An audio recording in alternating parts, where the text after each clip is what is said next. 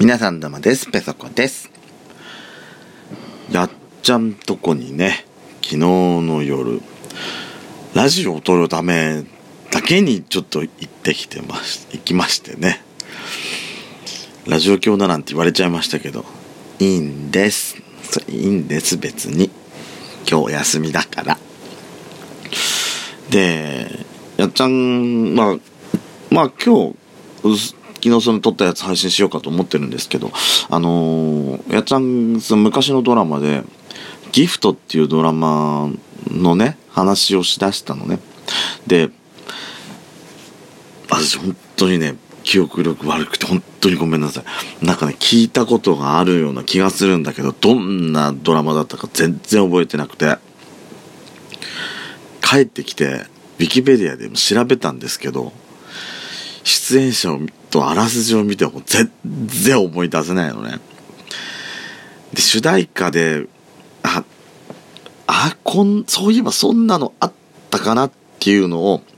思い出したかなっていうぐらいで、まあ、正直本当にね、全然思い出せてないんですよ。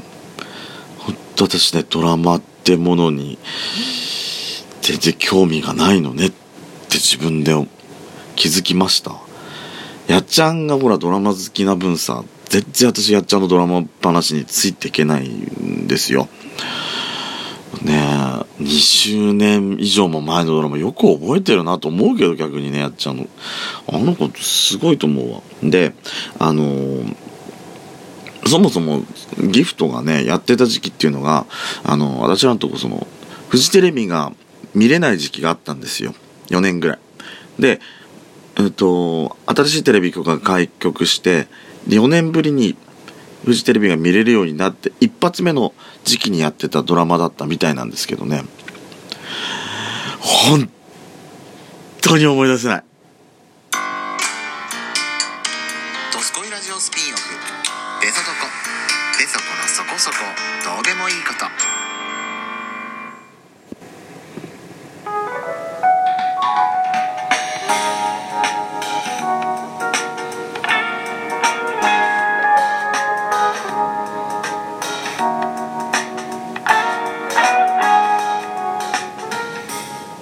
改めまして皆さんおはようございます。こんにちは、こんばんぱん。ドスコイラジオスピンオフ、ペソドコ、ペソコのそこそこどうでもいいこと。お相手はペソコです。ちょっと試しにね、暖房消してみます。これで音質が変わるのかどうなのか。夏は全然そんなことがなかったから、えーヒーターのせいなのかしらと思って最近ね。皆さん車の中って、なんか BGM とかってかけますかね？私はね、職場の業務車両で乗ってる時は、大概あれなんですよ。ラジオかけて。業務車両ではね、昔、そのスマホ使って音楽をかけたりとか、自分の好きな曲とかをかけたりもしたってしてた時期もあったんですけど、最近ね、ラジオ自分たちの撮るようになったじゃないですか。で、そこでのネタ結構ラジオから引っ張ってこれる時とかって結構あるんですよ。ただ、それをその場でネタ帳とかメモに取らないんで、あ、これさ、いいなと思って喋ろうと思ってるやつも喋れなくなっちゃダメなんですけどね。だから、仕事中はまあ基本的にはまラジオかけるようにしてるんですけども、自分の車で運転する時とか、まあやっちゃんとどっか出かける時には、あのーまあペソコの iPod とかさ、に入ってる曲をかけるんですね。かけてるんですけど、昨日運転してまして、久々にあの、ペソコの田村パン好きなんですけどもね、流れ、曲が流れまして、あ、すっごい久々だなと思うと同時に、ほんと最近新曲出さないなっていう、それを思い出しちゃいまして。で、最後に出したのが2013年のラブペインっていうアルバムがあるんですけども、それを最後にね、リリースがないんですよ。もう、5年以上も、5年、6年以上もが、もうなくて。まあ、6年ぐらいリリースがないっていうのは私が DRF で、あの、体験してるので、そこまでね、ロスにはなってはいないんですけど、でも聞きたいよね。他のアーティストさんとかにはなんか楽曲提供してたりするんで、ぜひさ、私田村パンの歌声も結構好きなんですよ。伸びやかな。伸びやかな感じもあるし、うん、まあそうね、その、チャリンコとか、ああいう曲だとすごい、ハレーションとかすごい伸びやかな感じがするし、かといって、マウンテンとか、なんかコミカルな曲も結構歌うし、あとは SOS とか、10まあ、アルバムの曲なんですけど、十人十色っていう曲とかあったりするんですけども、なんかそれはなんか昭和歌謡テイストななんか音。で、なん色、歌もね、すごいバリエーションが広く、多くて、あのー久々になんか、いろんななんか、曲タイプの曲を作るメロディーメーカーだなと思って聞いてたんで。まあ、えーっとね、まあ、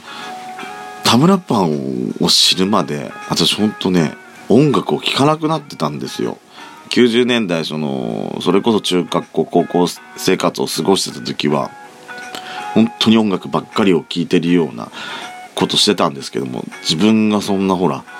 なんかランキングでちょっとチラッと聞いたような、なんかいいなと思ったものを、あの、シングルとかを、なんか、衝動買いしちゃうようなこともしてたのに、2000年代入って、それこそ大学行ってからかな。まあ、東京に住んでて、やっぱりいろんな行きたいところとか、まあ、大学生活自体も忙しかったのもあったんで、音楽はあんま聴かなくなったんですね。で、自分の部屋にテレビがあるんで、テレビを、テレビを見てることの方が多くなったっていう感じがあるんで、あの、音楽あんま聴かなくなったんですよ。で、だから2000年代は、本当に、前も言ったかもしれないけど、2000年代、2000年代はほとんど曲私ね、聴かなかった時代。私にとっての、あの、音楽的にももう闇の時代ね。ケツメイシだって聴かなかったし、オレンジレンジも聴かなかったし、エグザイルもあんま聴かなかったしね。イナゴライダーとかもありましたよね。全然聴かなくて、ケツメとかエグザイルは、それこそうちの妹に後からベスト版をとかアルバムを借りて聴くようになって、でそっから妹からなんかいろいろ借りるようになって、で、覚えたっていうぐらいで、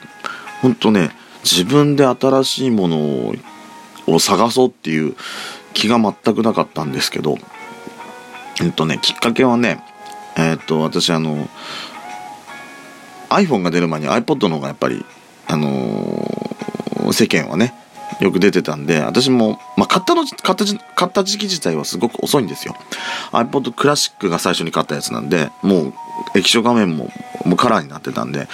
だいぶ遅い時期なんですけども、まあ、あれさ、いろいろ、あの、車につなげたりとか、FM トランスミッターつないだりとか、いろんな外部機器のアクセサリーとかね、あるじゃないですか。あれとかを調べるのに、iPod の本っていうのを買ってたんですよ。で、それに田村パンが連載していたんですね。で、そこで初めて知って、で、最初は、えーっと、まあ、最初はね、自分からそんな聞かなかったのかな。マイスペースをでも開いた時はあったと思うんですよ、田村パンの。ただ、私のね、インターネットが重くて重くて、重すぎて、ダメだこれ、見れ、聞けないわと思って、マイスペースで聞くのは多分断念したんですよ。で、その後、あのーフィッツっていうガムが出た時、ガムとふにゃん、ふにゃん、ふにゃん、にゃん、にゃん、ふにゃんってあの、CM 曲覚えてる人もいるかと思うんですけれども、あれが出た時と、あの曲がかかるようになった時期と、えーっと、2枚目のアルバムのノーニューノーンっていうセカンドアルバムが出た時期が大体近い頃なんですけども、あれの中の1曲目にジェットコースターっていう曲が入ってるんですけど、それが結構 FM でかかるようになったんですよ。すごいパワープッシュされてて。で、そこで楽曲を聴くようになって、あ、田村パンいい、いいなと思って、で、前から、なんか名前だけは知ってたから、ちょっとこの際音楽聴いてみようと思って、えーっと、その、ノウニウノウンの入ってる曲と、えーと、最初の、最初に、まあ、メジャーデビューで最初に出した、ブタベスト、あの、ブタベストを買って聴いてからすごいのめり込む。まあ、多分ね、にノウニウノウンを聞いたのが多分、あのの方がイメージの方が強いのかもしれないんですよもうジェットコースターみたいなポップな曲からさっき言った十人十色とか、えー、ゴインとかあのー、まあ本当にね本当にあのなんていうのそうなんか歌謡曲っぽい感じもあってすごい聴いてて楽しかったんですよ。あとは私ね「ゼロとかあのアミリオンとかっていうバラード系の曲もすごい好きで。あとアルバムの最後って大体バラードなんですけどもスクランブル交差点とかすごい好きなんですね。そういうバラードってすごい声が伸びやかなところがいいいところが生かされてて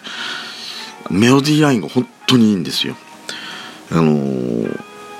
その頃からいろいろ CM でも使われるようになったんでテレビでもよく聞くようになったんですけどもあのー、まあさっきあのタイトルいろいろ言ってますけど本当にねタイトルのセンスもすごくいいんですよ。あのなんだっけ名前。あ最初の方に「お前豚だな」っていう歌が どんなタイトルだっていう思うじゃないですか。バラードですごくいい曲なのね。あのなんか本当いろんな曲ちょっと今紹介したくなっちゃってしょうがないんですけどあと私が一番好きなのは、えっと、6枚目のシングルだったかな、ラフっていう歌があるんですけど、私多分、田村パンで一番最高峰にどと思ってる曲が多分、ラフだと思うんですよ。あの、ガチャガチャしすぎてなくて、でも、すごいメロディーラインがしっかりしてて、で、伸びやかな歌声がすごく活かされてて、ラフっていう曲、あの、まあ、いろんなあのダウンロード配信できるところで聞くこともできるのでぜひおすすめなんで聞いてみてください。まあね5年ぐらい出してないんで新しい新作待ってます。それではペソコでした。